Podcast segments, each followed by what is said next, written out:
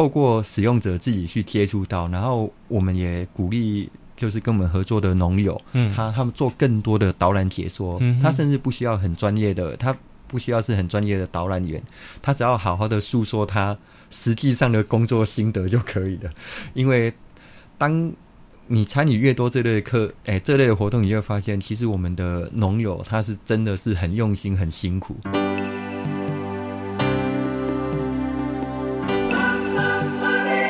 欢迎收听《南方生活》。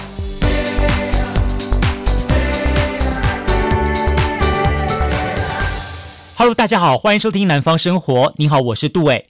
在我们节目当中，陆续带大家到各个地方的城市去出张过，比方说在台南、在高雄、在屏东。而我们受访者也在节目当中用他们所认知这个城市的印象跟印记来形容每个对于城市的一些想法。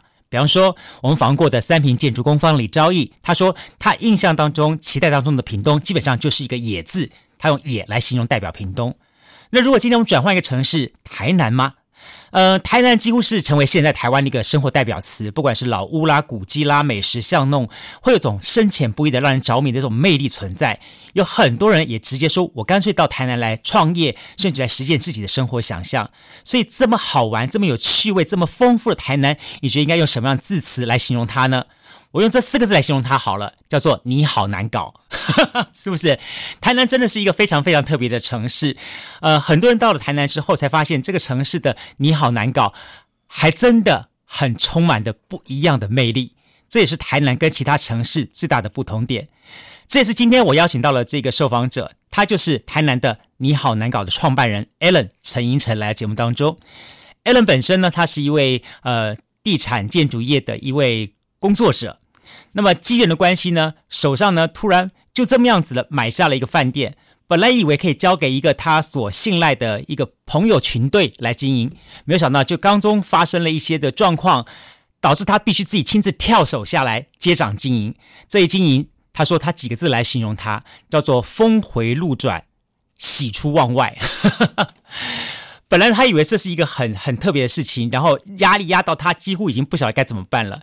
但最后，他决定亲身把头洗下去，然后亲身去接触这个城市，慢慢慢去了解这城市的一切之后，他突然发现他爱上这城市。于是呢，他不止从一个饭店的经营者，更邀请一群志同道合的伙伴一起来经营这个团体，希望呢来延续这个城市用生活来旅行的创意。他们就是你好难搞。今天我非常高兴邀请到了 Alan，就陈英成来节目当中跟大家一起来开杠聊天。嗨，欢迎 Alan。哎，杜伟好，各位观众朋友，大家好。嗯，会邀请 Alan 大哥来呢，我就觉得说好，说说说实在话，我先先前认识他是透过了几位朋友，卖火龙果的啦，卖虾子的啦，好，然后政府官员啦，然后呢，再来是巴拉巴拉巴拉不同的东西，不同面向切进来，大家都有个共同的概念说。哦，我这个 Alan 大哥真的是很有他的思想，跟很有他一套，而且人说他真的是脑袋里面一直不断的在推陈出新。所以呢，我刚才就一开始我在我们进行节目之前，我先问 Alan 大哥，到底你是在念哪一行业的？你是在念我们行销、念念念管理观光这一块的吗？就搞半天原来不是，他是学科技产业的。哎，对我我是念自己洗头的啦，哦、对，头头碎了要把自己的头洗完、哦、洗干净。OK，那是在多久年前发生的事情？大概是在二零一一年，二零一一年。对，哦、那还那距离现在今年二零一八年差不多八年十年前的事情，是八九年八九年前了哈。对，那时候你打算本来是想说，我们回到南部是在当义工就对了。哎，对，就想要过着投资理财一下，延延摩代吉啊，那哈，轻轻松一点点哈。台南最适合这种无忧无虑的生活，然后手里拿着鸟在上街上逛大街啊，那遛鸟去哈。结果发现不是这么回事，因为不小心买了一栋宾，买了一栋宾馆旅旅馆这样东西，然后买了就买了嘛。这当时发生什么事情？哎，买了之后当然就是想要让。老建筑物新生嘛，嗯、那现在很流行啊。对，就是对啊。那个时候其实刚好台湾在推那个国内观光旅游，没错。那台南在那一个陆客游台湾这一块算是缺席的。嗯、对。那所以那个时候其实还没有在台南还没有那么多的所谓老屋改建成旅店，那时候已经有几个老屋改建的很有名的餐饮，嗯哼，就包含像海岸路的蓝赛图啊酒吧，那是一个还蛮指标性的，没错没错，那它已经就是一个很典型老屋改改建然后很成功的的例子。那可是，在老屋改建成旅店这件事情，在二零一零年以及二零一一年那时候，其实还没那么多。嗯，那我们只是就是在那个时候有那个机会，然后就跟目前这栋建物，呃，发生了很好的缘分。哎、欸，小南天那时候出来的时候，平地一声雷，很多人很关注、欸。哎。哎，是，这当然也是要感谢那个时候我们其实找上了那一个家家西市场这一个团队，对对，那那个时候我们觉得这是一个很优秀的团队，就是不管是行销经营管理啊，然后文化文化故事底蕴，其实都是一个，嗯，哎，我我们觉得是应该算是我们那时候我们能力范围找得到。的团队里面，我们认为是最优秀的、top 级的一个团队了。是是是对对对对。但是呢，这个男生女生在一起呢，可能知道是是分久必合，合久必分。所以呢，在一起走了五年之后就分手了。是大概五年左右啦。哈，对，然后大概应该在二零一五年，一五年的时候，对，一五年左右，然后我我们就开始自己。好好的洗头，这样。所以，二零一五年之后，就好像这个呃被分手的女方，她必须开始面对一切的事情。是呃，饭要自己煮了，是，然后菜要自己买了，是，所有东西都要自己来了，所以才知道别人的辛苦。好，OK，好，跳下来之后呢？可是你很顺利的走到今天啦。哎、欸，其实很坎坷啦，也没有很很顺利啦。啊哈哈，对。中间有发生什么事情让你如此的坎坷？诶、欸，我我想中间最，诶、欸，我我我们要把一个诶、欸、商业商业活动做好，第一个一定要有团队嘛，嗯，好，要有对的团队，那对的团队其实人才就会很重要。当然，那现在的商业环境其实是很有挑战性的，嗯，就是说你不是只是要会专你自自己本身的专业领域，例例如说，你如果要卖食物，那你知道。哎，以前的厨师可能只要把那一个餐点做好就可以。那以前的饭店可能只要把房间各式各样的备品，然后动线以及一些周边服务做好就好。那我们接手之后，那个挑战可哎不只是这件事情，因为我们发现其实消费者其实都跑到社群媒体上面，然后跑到行动装置上面。哦，那所以那我们就必须要学会跟他们沟通，以及告诉他们说，哎，我们这边有一个很好的住宿环境啊，那欢迎你来玩。这一类的，哎，等一下，等一下，哥哥，这里我要问一下说，说说实在话，去经营一个 FB，现在小朋友哪一个不会写 FB 呀？是，这应该还好解决的问题嘛，对不对？对，社群媒体，哎，告诉你说我要订房了啊，登登登登登登登，登完登完就结束了嘛。是，挑战在哪里？好，我我想社群媒体的挑战会是在于你要出现在对的消费者前面这件事情，嗯，这这才是真正的难度啦。哦，我想那一个。杜伟哥刚刚提的，就是说，这个这个描述跟那个很多老板的，哎、欸，我我觉得算是常犯的错误啦。是，就是说啊，小编那不就是？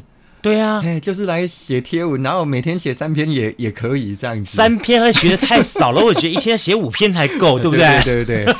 然后 不过就写几个文字吧，当我以前没写过吗？所以，对，这就如果我自己来写，可能一天都可以写十篇。对啊，对啊，对啊。老老板可能都是这样。对对对啊。可是，可是在我们自己真正接手之后，发现其实。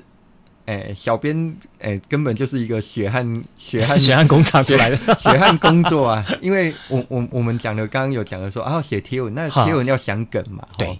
好，那现在只有文字也不见得就能吸引人，那你是要做图，嗯。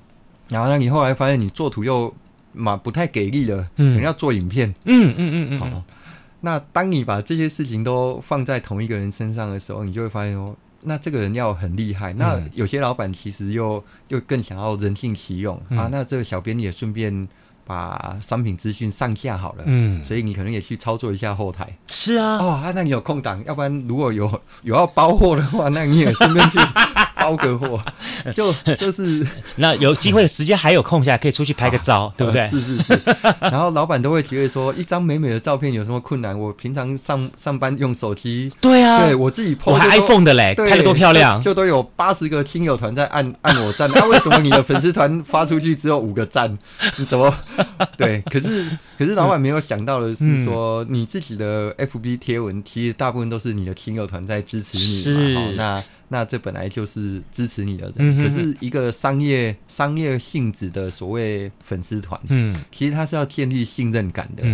那远端的所谓远端，就是在荧幕前面的使用者，嗯，其实他对你并不是那么样的认识。嗯，他可能是在一个台，他可能是一个台北的女孩子，或是香港的一个一个年轻上班族。嗯哼然后他在滑手机的过程，看到你这一家粉，哎，这家旅店的粉丝团的资讯，嗯哼，他对你其实可能才认识这一点而已。嗯，是，那所以他跟老板的亲友团的暗战是不一样的了，那个那个那个难度是完全不一样的。哦，我现在突然恍然大悟了。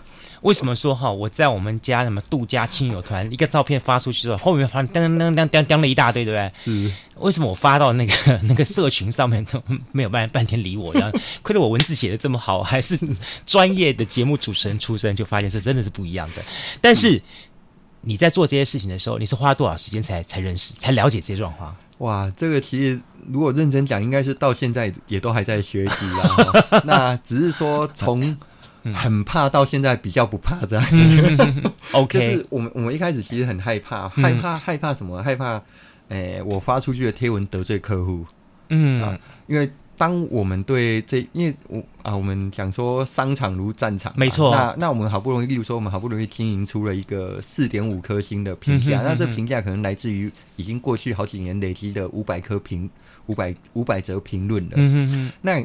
这个时候你在经营它，你是会很怕那一种一颗星的，甚至所谓我们在电视新闻上都会看到嘛，就是你你一个提那个叫什么提油救火，嗯，本来只有一颗星评论，嗯、哼然后他好他的亲友团就进来赶紧。灌爆，然后把你的好不容易苦心经营的四点五颗星，帮你洗成一颗星。是，那那一开始我们什么都很不懂的时候，当然对这件事情就会很戒慎恐惧，对，就觉得哇，这点点滴滴，这要很爱护，对，所以当然就会像如履薄冰的去一则一则贴文，然后一篇一篇的文字啊图图。但现在已经爱金勿喜了哈，基本上是就是从很怕到。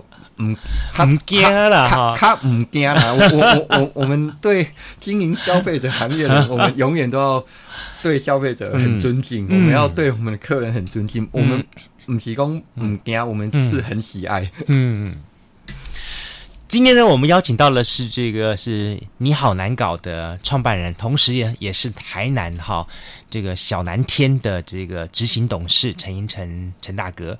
那么今天在节目当中跟我们大家来聊，我们一开始先从小南天这一间饭店哈它的经营开始来谈起。刚才我们谈了这些东西之后，但我知道说还有一个挑挑战，对不对？就是系统方面的挑战。是嘿。系统方面的挑战，这个又是更更困难的挑战了，因为这牵涉到那一个，诶、欸，不只是你自己。刚刚我们在讲小编这件事情，嗯、哼哼那小编只要你内部训练好，然后一直让小编去上课，然后他每天在实战，那这件事情很快可以达到水准以上。对。可是刚第二个问题就是所谓系统这件事情，这。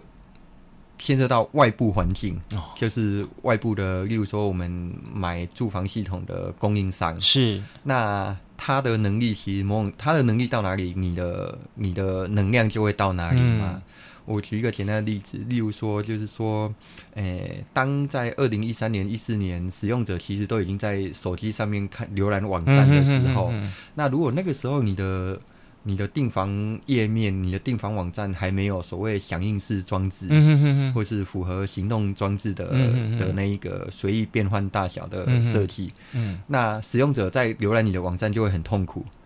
那可想而知吗？我我在你的网站上很痛苦，嗯、那我当然就去看顺眼的网站。我当然，当然我当然就不会在你的网站上面再耗费太多的时间了。那这就是我刚刚举的例子。那就因为我们委托这样子的厂商，那因为。那、啊、为什么要持续委托他？因为我们发生订房之后，并不是只是做美美的网站，而是我们必须要把订房的资讯，我们要写入到住房后，后对，所谓后台就是所谓的住房系统，哦、因为我们必须要在日常营运活动，我们必须要靠住房系统来开关房，是没错，然后来扫房，然后来把客人配置到对的房等等的，这个是在前方的网站是做不到的事情，所以这资讯流必须要串接，所以就诸如此类的原因，就会造就了要突破好多好多的。有一句话叫做“心有多大，世界就有多大”。您这个叫什么？钱有多大，世界就有多大。啊、我 钱还得搭配上工程能力上去。啊、我我们没什么钱，所以我们我们发现我们努力了一段时间，就发现说，哇，这个。这个水太深了，这个山太高了。我我我们看能不能找到另外一条比较小一点的丘陵，能不能小路绕过去？其实你这个这个情况就好像，比方说我们在电台当中，我们经常碰到这个问题。比方说，呃，有一段时间我们用了打雷系统，然后说哦，大家都觉得很好用，很好用。可是隔了十年，他突然跟你讲说，拍摄好，台湾现在不代理了，你全部要换一套新的 RS 系统。妈呀，我学了十年，我做了十年打雷，我是怎么了？我现在全部开始实习开始。然后呢，更重要重点是我过去东西全部都没了。是这种最底。最底层的日常营运的东西是。最是最根本也是最可怕的，因为它不是只有我们自己一个人会操作，我们可能是全公司人其实都是在这个系统上面做事情，然后交换资讯，对，然后做各式各方面的沟通，对。所以一旦要牵涉到要更换这样的系统，其实它可能会发生，其实好多人会反对你。哦，因为弄得好好的嘛，对。他对他来讲弄得好，可是对。对公司不是好好的。哦。对，因为个人很熟悉，对对对，这就是很大的问题。那为什么这么做呢？就是跟关乎到说，好像因为现在大家都希望能够上到网络上去卖卖产品，是是。那可是刚好又卡到了我们政府一些管制措施，就说是你这不行，这个房间不能超卖的一个情况的处罚措施。所以这种情况之下的话，就说这一些在以前来说的这些的饭店业者来卖起来，在操作起来都比较保守一点。是是。哎、欸，这边稍微，嗯，哎、欸，稍微调整一下，嗯、政府应该在这方面没有什么管制措施啊，嗯、只是说我们在跟消费者的那一个义、嗯、权利义务还有保障消费保障的关系上面，嗯嗯嗯、那我们必须要去遵守消保法的规定。哦、那我们一定要，我们的第一件事情一定要做到，嗯嗯，消费者跟我们订房，嗯，我们一定要确保那个时间，我必须要把你订的房间，我一定要提供给你。对对对，对，对，那这是我们。不管有没有这个法律，本来我们就要去遵守这件事情。那因为这是我们跟客人建立信任、嗯、信任感的第一步之一嘛。嗯。那当然，政府的法规只是在让大家更更遵守，对，更更提升这一个义务，或是说想要把。所以站在你们的角度，会当然会希望说，这房子房间能够卖出去，越卖越多越好。是是是。但是在另外一方面来说的话，当你们在卖的过程当中，就会有所谓的一个时间落差的问题。是。我你刚刚在没有讲到之前，我还没有想到这么多。我想是说啊，反正就是上网络嘛，是对啊。我在 Booking.com，我在 Agoda，我在什么东西，反正就定定它的，噔噔噔，它数字就变化了嘛。哦，我原来我不知道说在在这的这些的平台网站上面，他们连到你那边去的时候，是，是有这么多的。层层层层的关卡。是，就是我我我想，国内在这方面主要的发展受限的原因，就是在资讯串流这件事情，资讯、嗯、串流以及资讯同步，嗯嗯嗯这这两个事情，哎、欸，我我们的环境比不上欧美以开放云端开放式架构在开放的各式各样的生态系统，嗯，嗯。然后他们可以创创造很强的互补，嗯嗯嗯。那国内的系统业者基本上是比较圈地为王，嗯、或或是我们讲说比较封闭一点，嗯、就是说我用了你的服务，我可能各式各样的服务就都要依赖、嗯、依赖你。对，那这当然就会造成了很多很多，嗯，例如说时代改变，或是所谓诶、嗯欸、消费者的。诶，需求改变，嗯，比如说，当大家都用手机在订房了，嗯、就早先大家还在争论说，诶，例如说，我每个月可能桌机订房是八十 percent，然后手机订房是二十 percent，这一开始大家还在想，嗯，还在摸索这一、嗯、这一这件事情的时候，还不是很多人都很确定说，诶、嗯，是不是消费者都会愿意在手机上面订房？然后，嗯、可是，在整个发展过程，你会发现说，刚刚描述的那个八十 percent 桌机，二十 percent 手机，嗯、现在搞不好整个倒过来变成是九十 percent 的手机机了，然后十 percent 的桌机在。没错，对对，不管是线上的呃零售电商，还是那个旅宿业者，嗯、大概都是这样子在发生。嗯，那这个很显然就是一个大船转弯嘛。这个大船转弯其实是消费行消费者行为的改变。嗯，那包含我们自己是服务产品的提供业者。然后还有系统上的业者，嗯，一一定要跟上这一个消费者的需要，因为消费者才是王嘛。对，消费者喜欢怎么用东西，我们就要想办法让他用的很舒适，然后他的体验是良好的。嗯哼哼。那一旦我们在某个环节没有跟上，那就是整个生态都没跟上。那整个生态都没跟上，那势必就是那些跟上的业者就会把你吃掉了。对。对你，你你就会看不到他车尾灯。你光看一点来说好了，我们刚刚跟我们 艾伦大哥在聊一点，说说还有的，当时那个还有店家用传真的时候，大家刚好传传传传传，传到最后一页纸没了，那个最重要的那个东西不见了，妈呀！哒哒哒哒哒哒哒，停，后面没有了，你晓得就哭了。对。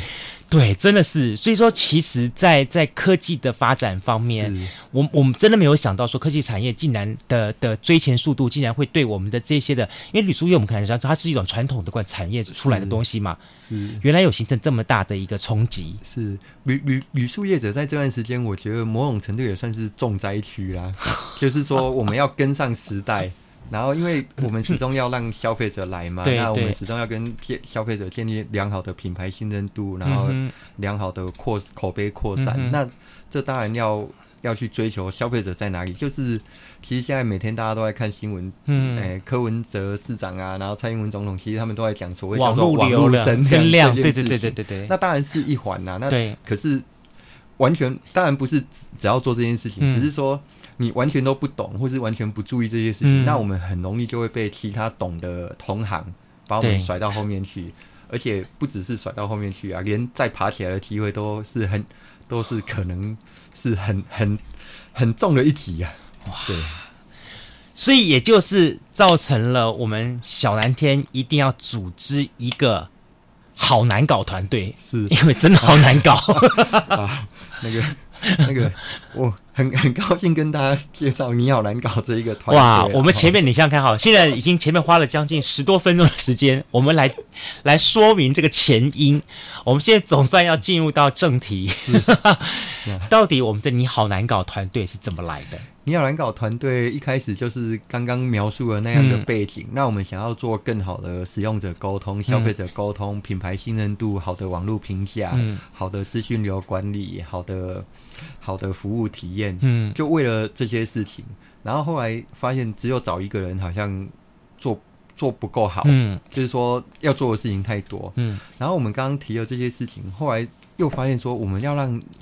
诶诶，游客喜欢台南，那、嗯、那我们必须要做一些跟现有台南业者不一样的事情。嗯、那不一样的事情不能只靠网络 banner 或者 FB 贴文去沟通嘛？那我们就要举办实体活动。嗯，那例如说，那把人拉到，因为台南其实，在秋天之后，其实气候是很宜人的，只要不下雨，嗯、其实台南的台南一直到隔年的那一个梅雨季节之前。嗯这段时间其实台南都是很舒适的，OK，对，然后所以在啊就有很多活动可以举办，例如说那一个晚间的晚晚间的餐酒馆活动，嗯、然后或是下午的野餐活动，那、嗯、台南也有很很很好的环境，我我们就是想办法去找这些嗯。这些元素把它找出来，了解，然后然后。举办实体活动，因为我们都知道说只，只只靠线上的的累积，那那叫虚的嘛。嗯、对，那我们需要累积实际上跟你发生互动这件事情，因为信任感很重要。嗯，一旦一旦消费者对你建立了信任感，嗯，他其实就会对你发生依赖感。嗯，那发生的依赖感，某种程度对于价格敏感度就会比较低一点。好，嗯，那。果然，果然，这个一定要再让我再继续补充一下，就是说，哎，这边讲的价格敏感度低一点，并不是说我们要卖你比较高价，而是说，因为你因为会信任我，那你就会知道说我给你的价格一定是最实惠的。嗯，对你，你你就会信任这件事情，因为因为我们已经有建立足够好的那一个信任关系，嗯所以，所以我一定要补充这件事情，哎，降低你的价格敏感度，并不是要卖你。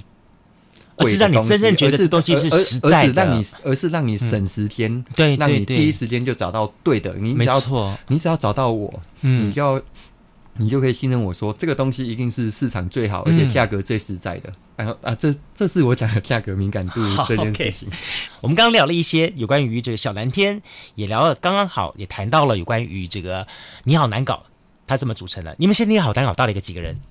你好难搞现在大概有五个半人。啊。你看我们这个半个人是谁啊？我们人力用的很精简啊，就是某些人力还来 support 小蓝天的现场工作，是不是？对。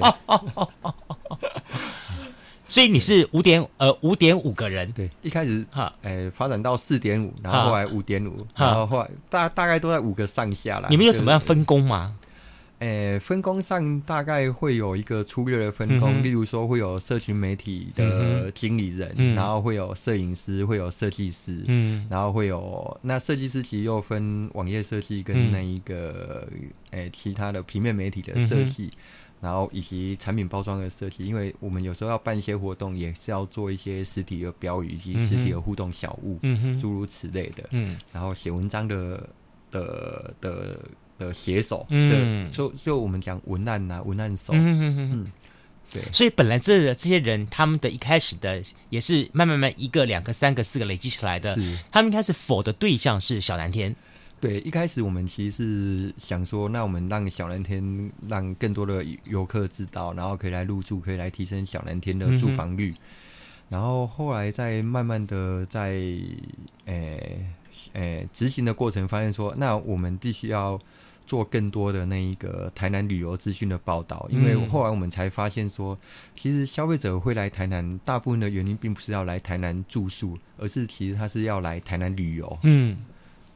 然后他才会来台南，嗯、所以我们我们必须要把资讯导过来。就是一开始我们其实都试着在告诉消费者说：“哎，小蓝天有什么房间，然后有什么服务，那、里面有什么设施，然后我、嗯、我我我们提供了哪些东西，那你应该你值得来。嗯哼”后来我们发现，其实我们比较适合沟通方式是先告诉你说：“其实台南很好玩，你你应该把你的假。”排出来，因为就是说，我们先从城市竞争的角度来思考这件事情。嗯、我我要先跟你沟通一件事情，就是说，你不要去台中，你这宝贵的两天一夜，你不要到宜兰去，你到台南来。嗯、你不要到台东，你到台南来。嗯、你不要，你不要到香港，你到台南。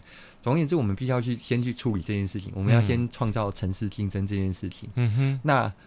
这个城市竞争的讯息是由小蓝天这个品牌，那后来现在当然就是由所谓你好难搞这个品牌在告诉你、嗯、哦，台南很好玩，台南很好吃，台南有很好的行程，有很好的人，有很好的巷弄，很好的自然风光，那都是我这一个品牌在告诉你的。嗯哼，那你慢慢就会喜欢喜欢上我们给提供给你的资讯。嗯哼，那在这个过程。一旦我们建立起这种信任感的时候，嗯，那你会在上面发现说，哎、欸，其实我们可以订订房，那我们可以有很特别的餐点，嗯，比如说我们会跟在地的餐厅业者去设计一些专为，例如说两人情侣旅客负担得起的、嗯、的小套餐，诸如此类的。嗯，那这类的产品都是我们一度，哎、欸，一路发展过来各式各样的实验实验性的产品。解。那主要目的就是要告诉你。你很值得来台南这件事情。OK，然后因为是我们告诉你们的啊，我们也推荐你说你应该可以，你可以入住小蓝天。那因为什么？嗯、因为可能地点好，然后然后服务好，环境也不错，价、嗯、钱也合理，嗯，诸如此类。我们把各式各，因为。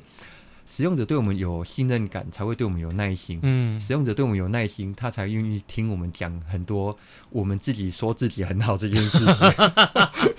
呼应你前一段落当中最后那个 ending 的那个情况哈，你才会觉得这个价格是对的。是，OK，好。对不过当然一点的好，我觉得你们的产品说实在，很多人都觉得很惊艳。是。你们这一些团队当中有所谓的一些旅游专业设计者这样的背景吗？还是说你们是什么样的角度去结合在一起设计这些这些产品出来的？嗯，老实讲，其实我们现有的团队应该没有一个人是出生于叫做观光旅游、观观光旅游背景的。例如说，我大学是是不是念所谓观光旅游科技、uh huh、餐饮科技？好像没有，都没有。然后我是不是出来工作之后已经？工作过两三年以上，在旅游业，比如说民宿业者啊，或是或是旅行社，好像某种程度也都都没有。那所以我们一开始，哎，严格讲起来是土炮啦，就是 大家组成一个土炮团队，然后 然后土法炼钢这样子。结果就没想把一个鸟冲给给练成了一个冲锋枪出来了。这有好多的运气跟贵贵人的相助这样子。那我们幸运的就是刚。有提到，就是说一个好的商业模式，其实要好的团队，嗯、然后好的团队里面，其实人才的组成很重要。嗯，那我们很幸运的，就是说我们一开始找到的一两前几个诶团队成员里面，他们其实都是很有热情，然后他们有一段时间，诶、欸，应该说他们求学过程的本科系是诶。欸很注重在服务科学领域的训练跟学习，嗯嗯，所以在本身其实就相当程度在使用者服务情境以及使用者服务体验优化的学术基础。嗯哼，所以虽然我刚刚讲说我们是土炮，可是在他们的参与之下，某种程度也是在算是科学化的土炮的。跟大家来分享一下好了，你们曾经设计过，说实在话，那。成果还不错的一些产品。啊，这么说好了，我我我觉得印象最深刻就是那次，呃，去年吧，是。你们做的台南美食节，是。巡游，对不对？对，巡游。那个案子，说实在话，不管是官方或民间，大家的反应都不错。是。巡游这个案子，其实就就我刚刚讲的，其实也都是很幸运，以及很多贵人啊，就是包含当其时的那一个台南市政府管理局王局长，然后现在是王副市长，嗯，当时他有这样的想法，因为在。这个想法是在更前一年，我们跟他们合作了，在台南湾里合作了一场，诶，把游客带到带到产地去，嗯，然后在产地的的场域进行晚宴，这样子的小实验场域。嗯、那某种程度算是还蛮成功，因为第一个参加人就很快就秒杀。那第二个，某种程度我们也在跟消费者沟通说，其实。哎，这些产品是很难得可贵的，所以它势必得要付出一个相对应的成本。嗯哼。那可是你付出的这一个价格，其实你享受到的会是你很美好的旅游体验。嗯哼。那我们基于这样的想法，在更前年，就是在巡游是二零一八年嘛，嗯、在二二零一七年底，我我们跟台南市管理局就有一个合作，嗯、然后一个小案子，嗯，然后我们把它执行的，大家都。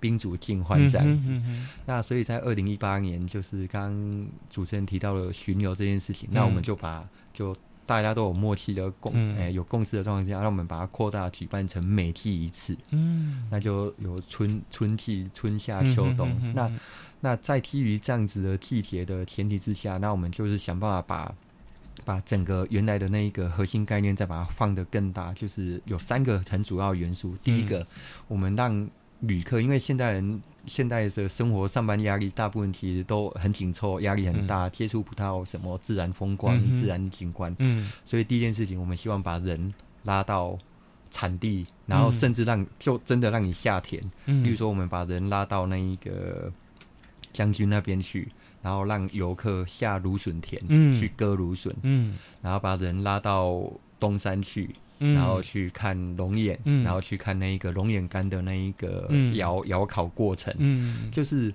不管如何，有一个很重要元素，就是要让游客自己体验到真正的自然元素，嗯、真的走出去的感觉。对，真的走出去，然后而且让他到产地，嗯、让他去知道说，其实我们台湾的农人其实他是很很用心、很辛苦，嗯、然后很耗费所有的生命跟时间，其实就产制了这么一些。一些很很棒的食材，嗯，那这些好的食材，它当然有它的价值，嗯，那透过使用者自己去接触到，然后我们也鼓励，就是跟我们合作的农友，嗯，他他们做更多的导览解说，嗯，他甚至不需要很专业的，他不需要是很专业的导览员，他只要好好的诉说他实际上的工作心得就可以了，因为当。你参与越多这类的课，哎、欸，这类的活动，你就会发现，其实我们的农友他是真的是很用心、很辛苦。嗯，所以我们吃到的这些米啊、这些菜啊、芦笋啊、萝卜啊、石木鱼啊，嗯、哼哼他们其实都是点点滴滴为我们把关，然后给我们一个很好的东西。嗯、那我我们用讲的，我们拍影片给你，其实都不容易让你。有那么深刻的感动，嗯、那所以我们想要把你拉到产地去，这是第一个元素。那第二个元素就是我们希望，嗯，我们到那里之后，我我们不要看一看一下就走，嗯、我们希望你停留更久。嗯，那停留更久又要兼顾乐趣的话，那势必在地的人文导览，嗯嗯，这件事情就会变得很重要。是，可是这件事情的挑战其实是在于是说。能做导每个诶、欸、每个区域能做导览的团队可能都有，可是这边的困难会在于在还要再选出很合适，就是这个导览又要有趣，嗯。啊又要有深度又不能太深，嗯，因为过深其实游客会疲乏，然后会无感，是，那他反而印象会不深刻。对，可是如果是够够有趣，或是说，嗯，是比较浅显易懂，嗯，哎，浅显易懂，可以跟游客发生地方故事的互动，嗯、哼哼那游客其实印象才会深刻。所以第二个元素就是我们我们怎么去满足我在这边停留的几个小时的时间，这个过程是有乐趣的，嗯、而不是很很烦很很索然无味的在、嗯、就是听导览老师就一直介绍这个庙，介绍这个街道，嗯，因为纯粹如果这这个。第一个还可以，第二个勉强，第三个大概睡着了。对，总总总总总的思考还是要来自于使用者的需要啦。那那我们就要找出嗯，导览老师或是导览团队，他们是比较有使用者需要的。嗯、要不然有时候导览老师很好找，可是有时候怕是说，哎、欸，导览老师懂很多，所以他就很想要在一个小时把他懂的东西全部灌输给你。那这样就会对使用者的负担就会太大，嗯、那反而会造成他的印象不见得会。会那么那么深刻，这是第二个元素。嗯、那我们希望这个，嗯、我们不是把人带到这个地方，然后消费完把垃圾留给地方就走掉，嗯、哼哼而是让这个游客对你这个地方有一些认识。嗯、然后甚至如果你有了这些认识，那如果你刚好有空、有闲、有钱，你愿意，嗯、或是你鼓励你的亲朋好友来投入地方的自工活动，嗯、因为大家都知道台南。哎、欸，台南的那一个比较乡村的地区，基本上都有人才外流，嗯嗯嗯，然后还有老老老龄化的，对对对，对老龄化的状况，所以有新力生力军进来，其实这是一个很重要的事情。嗯、哼哼那我们就必要变得有趣跟吸引人，嗯，这是第二个元素，这也是我们想要达到的目的。那第三个元素，当然，其实旅游有一个最重要的元素，就是要吃好吃的，嗯，吃好吃的这件事情很重要。那我们。一开始就有产地嘛，那就是有好的食材，那所以这时候，哎、嗯欸，好的主厨或是好的中破塞这件事情，嗯、还有好的用餐，嗯、或是哎、欸、吸引人的用餐场域，就会变得很重要。嗯、那这就是我们基于这三个重要的核心元素，嗯、然后去设计所谓巡游，嗯，这这一个的每一场的活动的核心精神。这样，难怪那个商业周刊要把你们特别维文报道，然后还还。定定那个分析你们的策略是什么东西？我光看那个其中一个策略，竟然说你们在规划这些行程的时候，是从那个什么关键字上面去发展出来。是，我想说这个人怎么怎么那么会想啊？我想没想到他会从关键字来发展一个 tour 行程，是，真的是好 OK。所以你带了这一群年轻团队是，对呀、啊，然后带年轻团队也是点点滴滴的过程，然后我我想。年轻团队他们最不欠缺的就是热情以及才情，嗯，就是说才华洋溢，然后充满热情，嗯，然后充满干劲，嗯。可是年轻人比较需要累积的，应该会是诶、欸、应变事情的经验，以及思考范围的周全性、嗯、这一类的。那整个过程其实就是大家一起往前进，然后一关一关的一起成长这样子，嗯嗯，对。但你也是经历了很大的突破，对不对？是，如果就我个人来讲，其实对我自己来讲也是很大的挑战。然后、嗯，因为其实，诶、欸，也也不是说从二三十岁开始学习，刚刚在介绍了这些所有的商业活动或是行销活动，嗯、甚至更多专业技能，例如说，诶、欸，广告投放，嗯、哼甚至更多的贴文互动这些。嗯，那这点点滴滴就就要做很多的学习啊。那那这。这当然除了是钱的成本，也是时间的成本嘛。嗯，嗯，那所以有一段时间，我们我们为了要更快速的可以提升团队的能力，嗯，因为一开始是我自己可能看到一些课程，我自己就报名去台北上课。嗯，因为大部分，嗯，这还是要来呼吁一下，就是台南、高雄还是需要被更更多更多的资源来 来来来协助。数位时代是有听到了哈？对，就是说。诶、欸，例如说，我们想要学个 SEO，那你会发现，你一搜寻开开课的地方，其实都在台北。是，那难一点，可最多可能就要台中。那可是台南、高雄早早就二零一二年、一三年那时候，其实几乎在台南、高雄是找不到。有这样子的，大概他们都认为台南、高雄、屏东这一块都是属于山顶洞人。对，他们都觉得我们是骑骑山猪啦，所以不太需要，不太需要懂这些东西。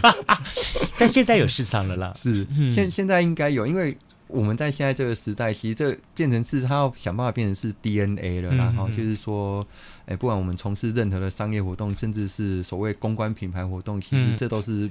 变成是基，我我认为是基本技能，就很像你要会 Excel，还要会 Excel 的 VBA，它要变成是一个基本的，嗯，哎、欸，工工作技能这样子。嗯、哼哼那那早先就是我自己去上课，那我自己去上课，报名费可能就六千八千，嗯，那就我一个人上，然后我还要坐坐那个高铁，高高铁要三天，嗯，那加一加就破万。那后来我开始就是想说，那我是不是可以邀请老师下来台南帮我们上课，嗯、就直接、嗯、直接到到公司来上课？那我我们除了付老师讲师费以外，嗯，然后再补贴他交通费，嗯，然后有些老师如果住比较远，那因为我们我们有。我们自己除了免钱的小南天，我我们可以供应他免费住宿一晚，嗯、就是然后让老师觉得说哇，好啦，这跑一趟台南，嗯，讲个六小时的课程，他可能愿意来。嗯、因为我们一开始都又很怕老师不愿意来，嗯哼，所以我们要提出很多很让老师觉得说，我们真的很希望你来，然后你这个条件其实值得你花花上这样的时间，嗯、那。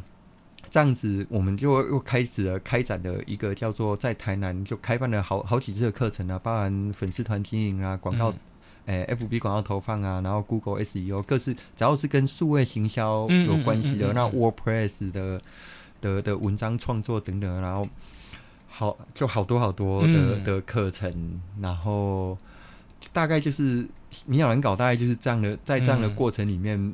嗯从一个两个慢慢的就发展起来，这样子、嗯。所以现在你好难搞，已经不是单纯一个 for 小南天的一个 group 了。是，它其实已经是慢慢自给自足、营养发展起来了。是，你好难搞，现在就是有两个面向，就一个主持人提到，就是说，哎、欸，我我们本来就应该要想办法让他可以自给自足，然后他、嗯、他我们毕竟要付薪资，而且其实我有一个。心愿啊，就是说南南部就一直被讲说那一个我们就是低薪环境嘛，嗯、血汗血汗环境啊，老老板都不良啊。对，那那我们跟同仁想要努力的，就是说、嗯、我们好好的在台南工作。嗯、那如果我们可以可以创造出说，其实不会输于台北太多的薪资薪资水准。嗯、那因为我们的房租也略低一点点，然后然后物价也略低一点点。那那你的生活环境也略也那也不错，然后我们的学习的东西也一直都走在时代的前面，我们不会被淘汰。那我我我我基于这样的理念之下，我希望我们的团队都是很优秀的成员。嗯那大概就是基于这样的这样的思考。那当然你要能搞，就要想办法自给自足。嗯，对。然后除了自给自足以外，他还必须要做更多的事情嘛。嗯，那就是。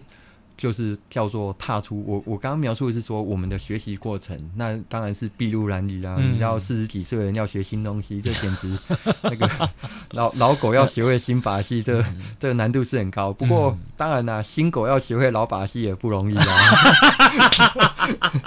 对，所以大家互有欠缺，所以我们想办法把老老年人跟那个青年人就撞建立成一个团队。嗯，然后。我们慢慢的就是活下来过的的之后，我们嗯，我们慢慢的可以变成是输出单位了。嗯、就是所谓输出单位，就是说我们早先都是找老师来帮我们上课，那我们自己学习，我们自己实战，那我们自己去提成长我们自己，嗯、提升我们自己的经验。嗯，然后慢慢的就有一些机会就，就、欸、诶会有人来邀请说，诶、欸，你们有些事情好像做得不错，你们来能不能来跟我们分享一下？嗯、哼哼那那我过去要我自己过去。呃，一两年大概就陆陆续续会接收到几个单位，包含观光局或是台南市政府，以及几个地方，台东的几个那一个旅宿旅游媒体，他们如果有办那论坛或是交流交流场合讲座的时候，其实我那我就会去输出，然后慢慢的也会有学校单位找上来。那像因为我们在这个过程里面做了很多团队成长的的的的投入啦，然后那团队大概。对，虽然很辛苦，那总总是大家有成长。嗯、那这个过程里面，大家发现说，其实我们还可以输出，除了刚刚讲的数位行销的事情，我们发现说，啊，我们慢慢可以贡献一点点传统产业的数位转型这件事情。嗯、因为呃，大家都知道，在资源欠缺的状况之下，传统产业其实是用，呃，就是小中小企业其实是用不起什么很高端的 ERP，嗯，用不起很高端的资安。嗯嗯，那我们就要想办法刻苦克难的去找到全世界最便宜好用的。然后你用得上手，然后付钱又负担得起，你刚好就前面这么惨痛的经验一路上走过来，是是是对，那就物力短缺、资源有限的状况下，嗯、可是公公司还是要经营，资资资讯流还是要交换，然后事情还是要前进，嗯、那我们就要找到很多。很很合适的工具，嗯、就是说它不能太 heavy，嗯，就是说，例如说台积电，它当然可以负担很大型的资本支出在 IT 系统的开发，可是大部分的中小企业其实是没办法的，嗯，所以这时候一个很重要的 solution 应该是来自于去找找出一些 SaaS 服务的云端开放式软体，嗯，然后我们想办法把各式各方面的的系统把它串接起来，例如说我们在这个过程里面，我们我们在其实，在公司的作业流程里面，我们导入了 Trello 这件事情。那 Trello 这件事情比较有听过的人，他们可能会认知到说，Trello 可能是用来做专案管理。嗯哼。那我们在导入 导入的过程里面，我们把它变形成那一个，嗯、那个很像那种 Transformer 有没有变形金刚这样子？嗯、哼哼本来是在路上跑的一台跑车，嗯、那我们把 Trello 拿来做 ERP。什么叫 Trello 拿来做 ERP？例如说，我们把 Trello 拿来做，诶、欸，零用金签合申请的。管理看板，嗯，我们把它拿来做那一个行销专案的那一个发发起的专案管理看板，诸、嗯、如此类，然后再加上一些自动化小工具的开发，嗯、所以虽然它不是一套很完整的 ERP，、嗯、就是说进销存是，当然你如果能付够多的钱，你一定能让你的进销存都很完整。可是，在资源有限的状况下，我们透过这类的开放式的软体，嗯、然后在这上面投注一点点的心力跟精力，嗯，那我们就可以满足我们这一种中小企业的的的内部管理需要，以及对外对外的一些能量。嗯、那像我们现在其实除了小蓝天，那我们后来还有一个机会，我们现在也在。经营台南的安平汽油出厂所，嗯、然后七股的台湾盐博物馆，嗯、哼以及北门的金仔角瓦盘盐田，嗯、哼那整个组织规模其实就会越来越大。没错，本来我们可能只有我只要管一个人，那什么东西都用讲的卡等卡等为的，但该管起码不发抖啊，起码不发抖啊。我们必我们必须要靠一些系统的、嗯、的的帮助。那我我们刚刚介绍的这些事情，就其实就是给我们很大很大的帮助。那当然，在这个过程里面，就是我们就很有一些荣幸受到邀请，然后到学校单位去做分享。那像我，我下学期就很荣幸有个机会在南台 EMBA 就帮那个南台 EMBA 的执行长，我我帮他规划了一个一个学期的数位传诶中小企业的数位转型课程，嗯、然后就安排。每诶、欸、每一个每周要要上哪些课，或是分享哪些主题，这样子，那就是从一个筚路蓝缕的那一个，就是嗷嗷待哺，然后希望很多人来灌顶我们。那我们现在有一点点小小的心意，那我们就去做出来了，就做做一些回馈啦，就就当当初当一些输出者这样子。我我我在多年前哈。我访问过林生祥，他上我节目的时候，他跟我讲一下，他那时候带了他交工乐团来。我说“交工”这两字什么意思啊？我说他说这其实就是我们客家人哈，呃，在那个收割稻的时候，那大家先一起来帮助我，然后我再一起帮助你。是。后来也强调一个所谓“共好”的概念，也就是刚才你一直跟我强调这个概念的东西，“共好”“共好”。是。就说我不只是希望自己好，是我希望大家都好。是是是。我我最近在研究一个东西叫赛局理论，我发现赛局理论最高的。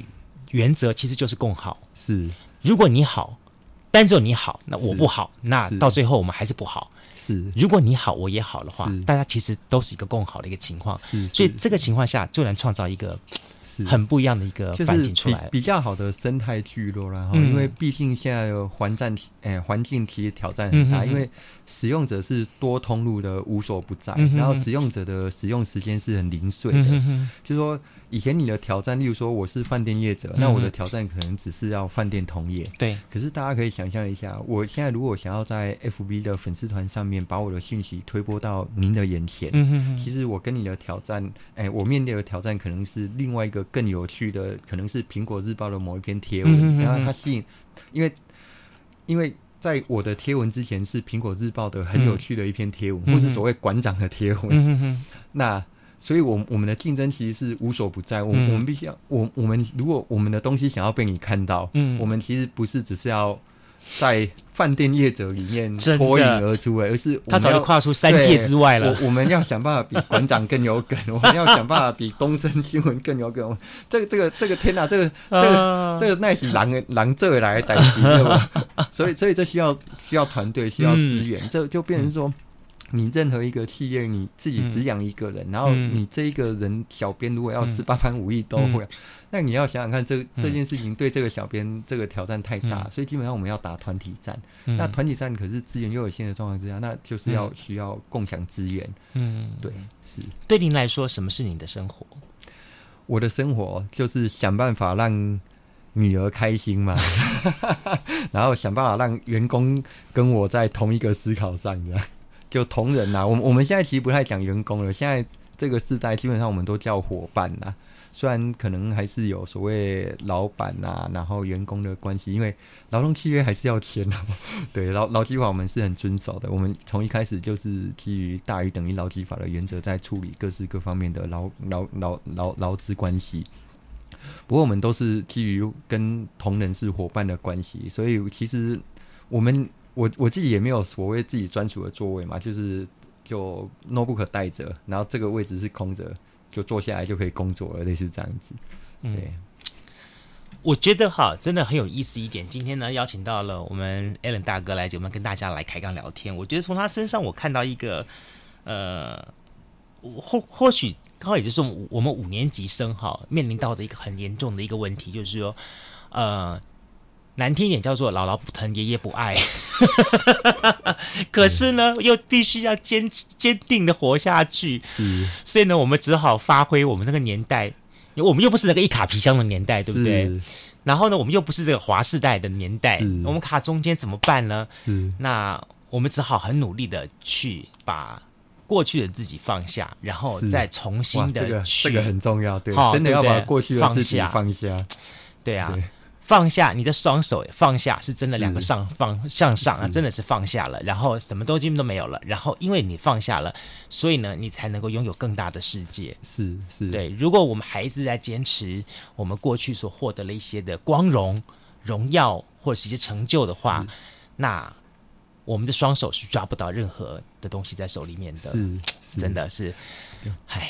就是要把自己放下，我们才有办法。就是我们也融入团队，团队也融入我们，这样子真的，真的是好。我们只能说今天的 ending 叫做五年级生加油，大大家一起加油。好，今天我们再一次感谢，非常感谢来自于台南的小南天的执行董事，也是你好难搞的创办人陈英成 Allen 大哥来节目当跟大家来开杠聊聊聊聊了这么多啊！我没有想到，今天我们本来是一个很单纯的聊这个。听的东西，我后来我才知道，说原来这里面有看到这么多的世代的问题，有这么多的创业思考的问题，有这么多的呃在地立足的问题，哇，真的是这个问题聊下去真的是不得了。再次感谢，谢谢你，谢谢，谢谢，谢谢，谢谢，嗯、谢谢。